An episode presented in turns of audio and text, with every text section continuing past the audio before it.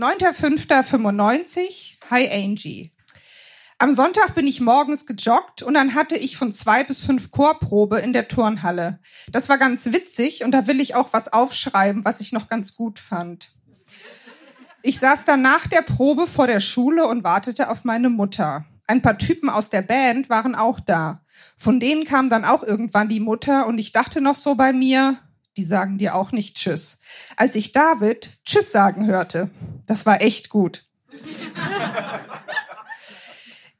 Gestern am Montag musste ich dann bei Herrn Kurze singen und der meinte, ich solle mal zum HNO-Arzt wegen meiner Stimme.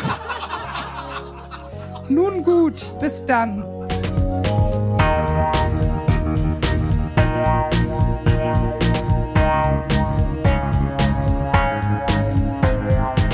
Texte von gestern.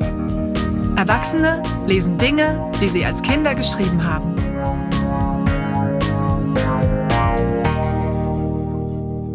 Texte von gestern ist eine Veranstaltungsreihe, bei der ganz normale Leute auf die Bühne kommen und Texte vorlesen, die sie als Kinder, Jugendliche oder junge Erwachsene geschrieben haben. Das kann alles Mögliche sein. Tagebücher, Liebesbriefe, Schulaufsätze, Kurzgeschichten, Gedichte, Wunschzettel, To-Do-Listen, Fanfiction oder, oder, oder. Texte, die man in dem Moment mit himmelhoch jauchzendem Pathos verfasst hat und die uns heute zeigen, wie wir die Welt damals gesehen haben. Zusammen erinnern wir uns und feiern die Tragödien, Absurditäten und die Kleinigkeiten des Aufwachsens. Wir sind sehr froh, dass sie damals nicht auf ihren Lehrer gehört hat und zum HNO-Arzt gegangen ist. Ist ihre Stimme doch unverkennbar. Andrea und ihr Tagebuch Angie seit der ersten Texte von gestern Show dabei und ein immer gern gesehener und vor allem gern gehörter Gast. Hi Angie, 18.17 Uhr. Ich war gerade bei Anna und habe ein Kleid ausprobiert, das die Sina mir verkaufen will. Ich weiß auch nicht so genau, aber irgendwie habe ich das Gefühl, dass Anna nur gesagt hat, dass sie es schön an mir findet, damit ich es nehme. Das kann natürlich totaler Schwachsinn sein, aber das Gefühl ist nun mal da und es stört wie immer. Ich weiß auch nicht, woher diese scheinbaren, grundlosen Depressionen kommen und dann immer wieder diese Fresssucht. Tja, das kann sein, dass das einen Vorteil hat, dass ich möglicherweise wieder meine Tage bekomme. Denn am 15. diesen Monats ist es genau drei Monate her, dass ich sie hatte. Ich habe auch einen fetten Pickel an der rechten Backe, also wenn ich Glück habe. Ciao, deine Andrea. Hi Angie, 21.06 Uhr. Es ist irgendwie komisch. Immer wenn es Abend wird, habe ich voll Bock darauf, einen Freund zu haben. Das,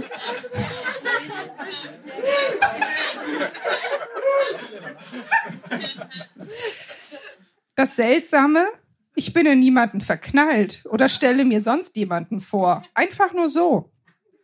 Vielleicht ist das ja so, weil Frühling ist. Gute Nacht, Angie. Ich habe mich selber auch manchmal mit Angie verabschiedet. 14.05.95, 9.13 Uhr. Hi Angie. Ich komme mir vor wie Klein Dovi. Unter meinem Auge, in Klammern rechts, habe ich total das fette Ei. Also man kann das schon nicht mehr Pickel nennen, nennen wir es Kipferl. Also das Kipferl hat ungefähr einen Durchmesser von drei Zentimeter Länge und ein Zentimeter in die Höhe und hat und hockt genau unterm Auge. Darunter kommt eine Zeichnung von meinem Auge. Darunter steht dicker Tränensack. Darunter Kipferl, hart wie Stein. Und darunter ein heruntergezogener Mundwinkel durch das Gewicht des Kipferls. Also wenn, also wenn das morgen noch so ist, gehe ich nicht in die Schule, so entstellt. Ciao, Andrea. 15.05.95, 20.36 Uhr. Hi Angie. Ich war heute nicht in der Schule. Wegen dem Kipferl, was, üb was übrigens ein Furunkel ist. Also heute Morgen ist es dann doch mehr angeschwollen und ich sah noch dümmer aus. Ich war dann beim Hausarzt und der hat mir wegen dem Furunkel eine Pastete verschrieben, die schwarz ist und stinkt wie der.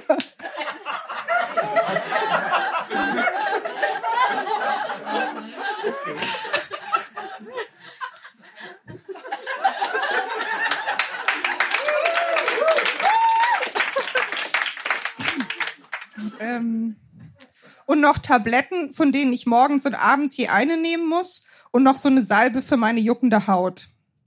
Also ich habe lange nicht reingeschrieben, deswegen eine kleine Zusammenfassung. Also, das Kleid habe ich der Sina abgekauft und es ist echt schön. Und Anna will es am Freitag anziehen, doch dazu später. Mittwoch, 10.05.95. Schule, dann 40 Bahnen, in Klammern ein Kilometer geschwommen. 11.05.95, ganz normaler Tag. 12.05.95, bei Anna übernachtet, konnte nicht einschlafen. 13.05.95, drei in Mathe. Abends im Kutz gewesen, mit Nicole, Sina und Robert. Bei Mr. Ed Jumps the Gun. War ganz gut.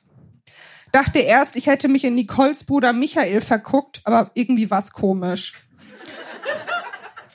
14.05.95. Gejoggt und so weiter.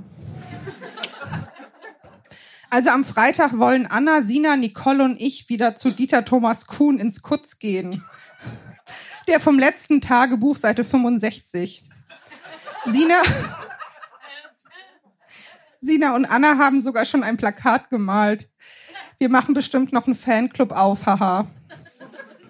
Und an dem Abend will Anna ihren Eltern erzählen, dass sie bei mir übernachtet. Hoffentlich geht das alles gut. Okay, ich hatte heute wieder Klavier. Mann, ist das peinlich zu schreiben, aber ich muss mir eben bewusst machen, dass es nie, nie, nie jemand erfahren muss. Also kurz und schmerzlos, ich glaube, ich finde ihn gut. In Klammern, mein Klavierlehrer. Ist das alles? Ich weiß es nicht. Vielleicht ist es ja auch gar nicht so, aber ich fühle mich eben total wohl beim Klavierunterricht und so. Ich meine, ist das denn schlimm? Außerdem war dieser Blick so komisch. Weißt du, ich spiele da gerade so und frage richtig. Es kommt keine Antwort. Ich schaue ihn an und merke nur, dass er mich schon wohl lange angeschaut hatte. So, das war dann alles. Also mit Jungen ist das im Moment so bei mir. Irgendwie finde ich sie alle abstoßend. Gut, dann sagen wir mal, dass ich lesbisch bin. Dann sind mir aber im gleichen Augenblick Jungen viel zu interessant und Frauen viel zu langweilig. Jungen nicht mit, aber auch nicht ohne sie. War wohl noch nicht der Richtige dabei. Gute Nacht, deine Andrea. 16.05.95, 17.27 Uhr. Hi Angie. Das klingt zwar irgendwie pervers, aber ich musste heute total an, oh mein Gott, okay, ich sage es so, auf Seite 15, Zeile 3 von unten denken.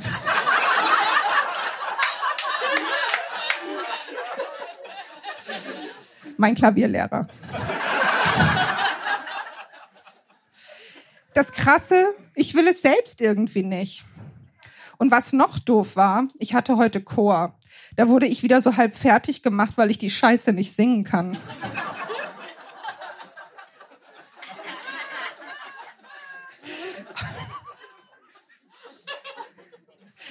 Am 29.30.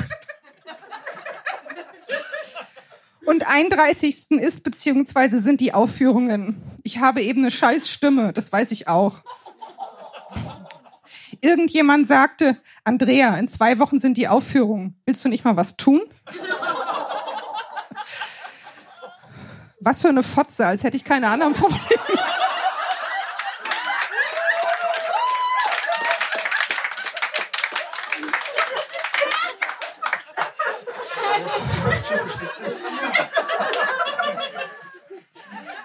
Also nee, Danach ging es mir ganz schön scheiße, aber jetzt geht's mir wieder besser. Also bis dann, deine Andrea. Danke.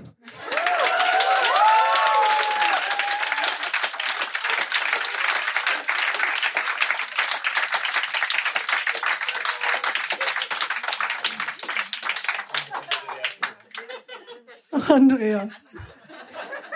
Es ist immer so schön, dich hier zu haben. Ich gehe durch so durch so Gefühlsbäder, während ich dir so zuhöre. Gerade reflektiere ich darüber, wie so Leute in ihren Tagebüchern sich Bodyshamen oder runtermachen und dann kommt das Wort Pastete.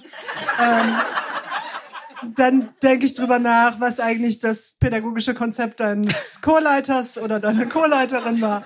Dann kommt das Wort Fotz und es macht einfach Spaß. Ähm, mir ist aufgefallen, also ich kenne ja jetzt wirklich viele deiner Tagebücher, was interessant und lustig und komisch ist. Die, hier waren ganz viele ganz kurze Beiträge davor, dabei. Was ist da los? Das kenne ich gar nicht von dir. Ja, jetzt kommt halt das, wo ich am Anfang dachte, will ich es wirklich lesen? Und dann dachte ich, komm, jetzt ist auch egal. Nach fünf Jahren? Ja. Ja. Danke, dass du die Sachen liest, bei denen du denkst, komm, ist auch egal. Andrea. Für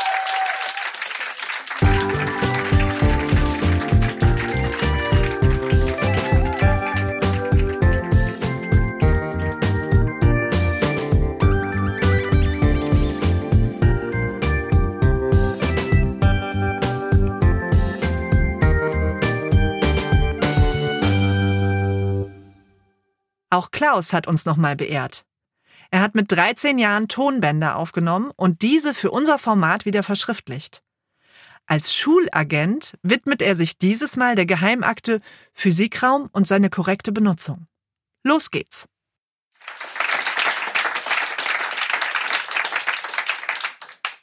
Irgendwann 1967, 22.10 Uhr und 13 Sekunden. Geheimakte Physikraum und seine korrekte Benutzung.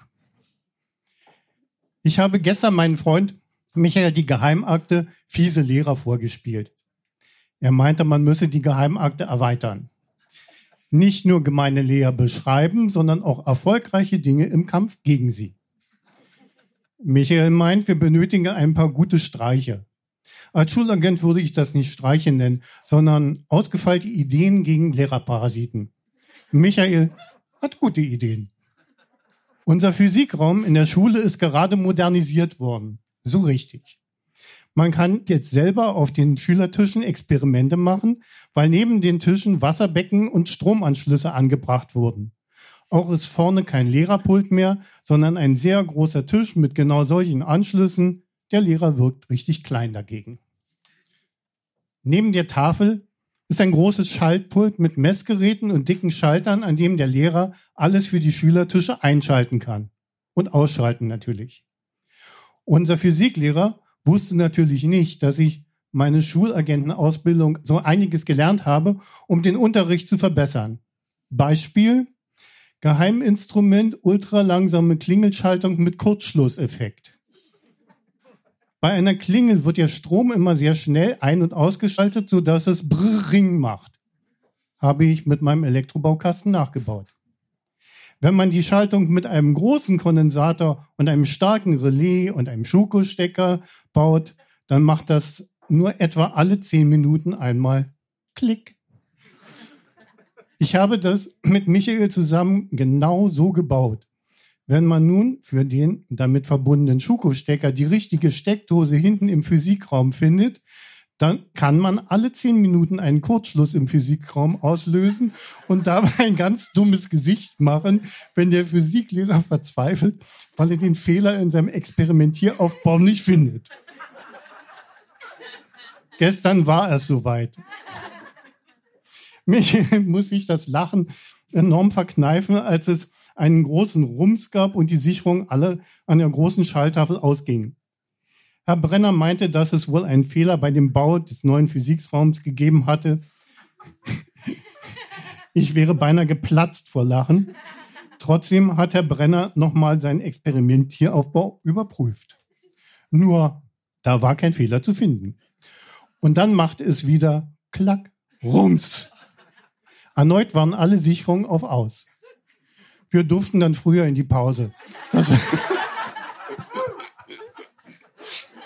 das war ein wunderbarer Erfolg mit den zehnminütigen Unterbrechungen und dann das große Fragezeichen zu sehen im Gesicht von Herrn Brenner. Michael fand die Geheimakte gut. Ich auch. Danke.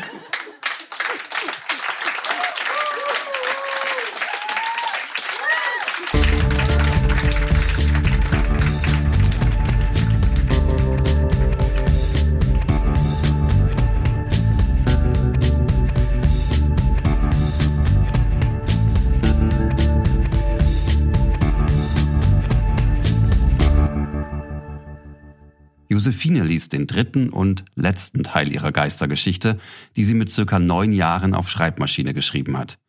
Die vorherigen Teile findet ihr in Episode 57 und 60. Also es gibt eine Geisterfamilie und einen Obergeist, der heißt Bogralam und der ist schon sehr alt, deswegen muss ein Nachfolger gefunden werden. Das wird, deswegen wird alle vier Jahre ausgelost und zwar am Anfang nur erwachsene Geister. Zwei werden ausgelost, die sterben auch leider beide. Und ähm, weil Bogralam ja immer älter wird, wurde jetzt entschieden, dass jetzt auch die Kindgeister mit ausgewählt werden können. Und jetzt wurde Pakatani, der jüngste aller Geister, ausgewählt und muss jetzt versuchen, drei schwierige Aufgaben zu überleben, müsste man ja dann sagen. Wir sind sehr gespannt. Ich glaube, wir wissen alles, was wir wissen müssen. Und Ja. freuen uns auf Josephine von gestern.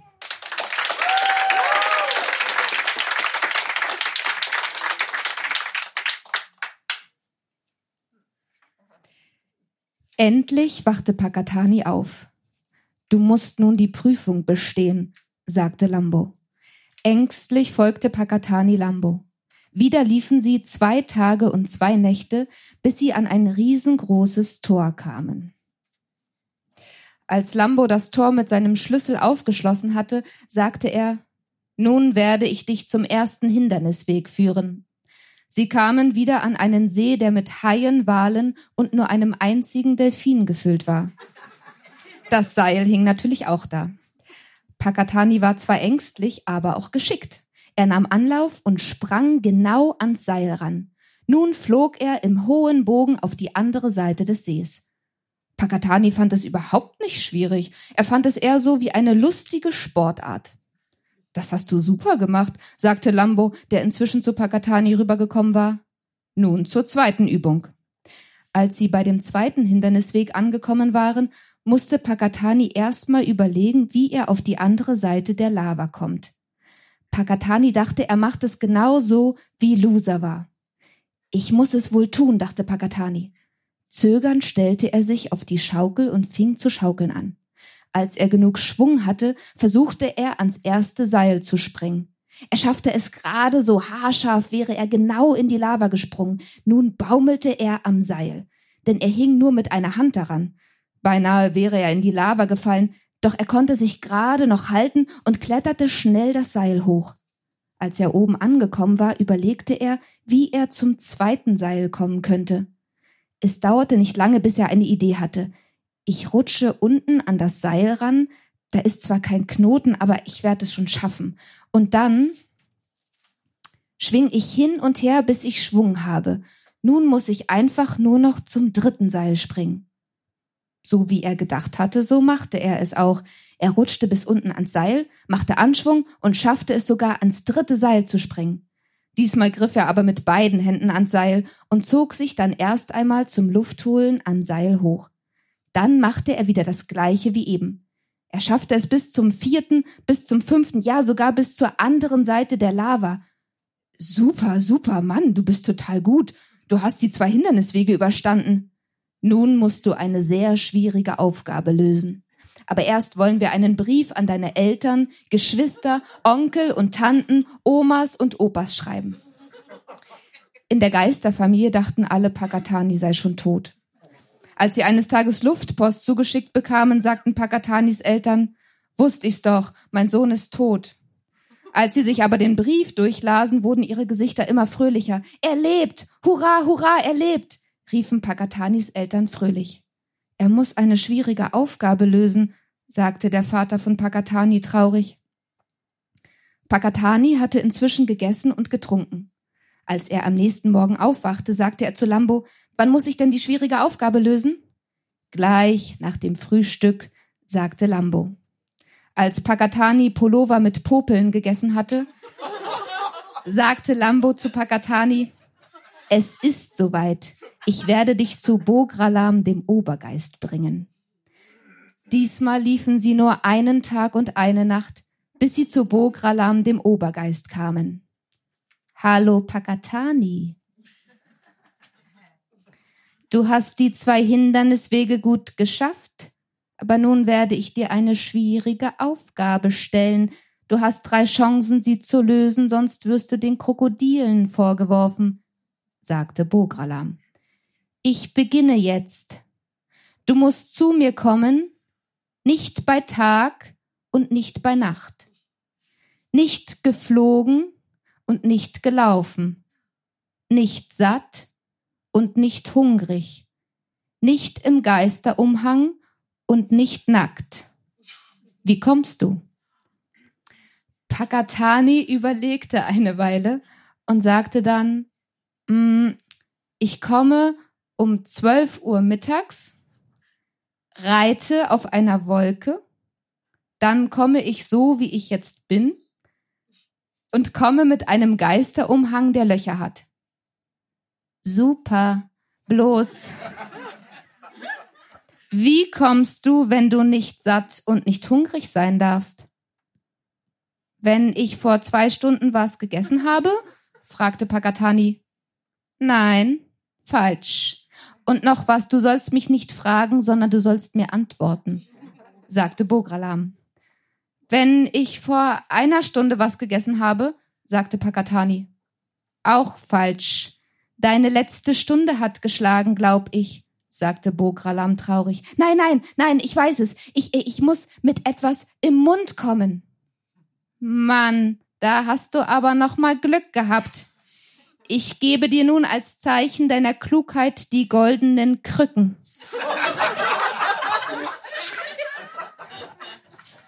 Du bekommst auch noch Du bekommst auch noch eine Medaille, weil du der jüngste Obergeist bist, den es je gab, sagte Bogralam. Pakatani konnte vor Staunen gar nicht mehr reden. Du wirst später noch ein paar Tipps von mir lernen, aber jetzt bringe ich dich erstmal nach Hause, sagte Bogralam. Pakatani konnte kaum Luft holen, da war er schon bei sich zu Hause. Alle begrüßten ihn und dann feierten sie ein Fest. Einen Monat lang feierten sie. Dann bekam Pakatani ein eigenes Zuhause und wohnte dort glücklich bis an seinen Tod.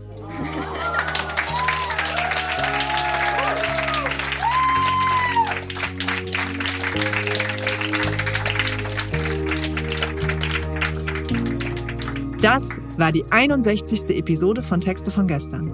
Ab jetzt bekommt ihr jeden ersten Mittwoch im Monat eine neue Podcast-Folge geliefert. Der nächste Podcast mit weiteren Highlights kommt also am Mittwoch, den 5. April. Alle Infos zu unseren Veranstaltungen findet ihr auf unserer Facebook-Seite, bei Instagram oder auf textevongestern.de. Dort könnt ihr euch auch zum Vorlesen anmelden. Wir freuen uns auch über euer Feedback. Folgt uns auf Facebook oder Instagram. Bewertet den Podcast in der App eures Vertrauens. Schreibt uns Mails oder Nachrichten und erzählt euren Freunden von uns. Das wäre toll. Produziert wurde dieser Podcast vom Lauscher Lounge Podcast Team im Hörspielstudio Kreuzberg. Die Musik ist von Tillmann Erhorn und das Artwork von Laura Trump vom Studio Schönlaut. Für die Veranstaltung und die Kommunikation sind die tollen Kade Kokinos und Annabel Rüdemann verantwortlich. Moderiert von Marco Ammer und Johanna Steine. Wir danken unserem traumhaften Publikum und allen, die sich mit ihrem Text von gestern auf unsere Bühne getraut haben. Na dann, bis zum nächsten Mal.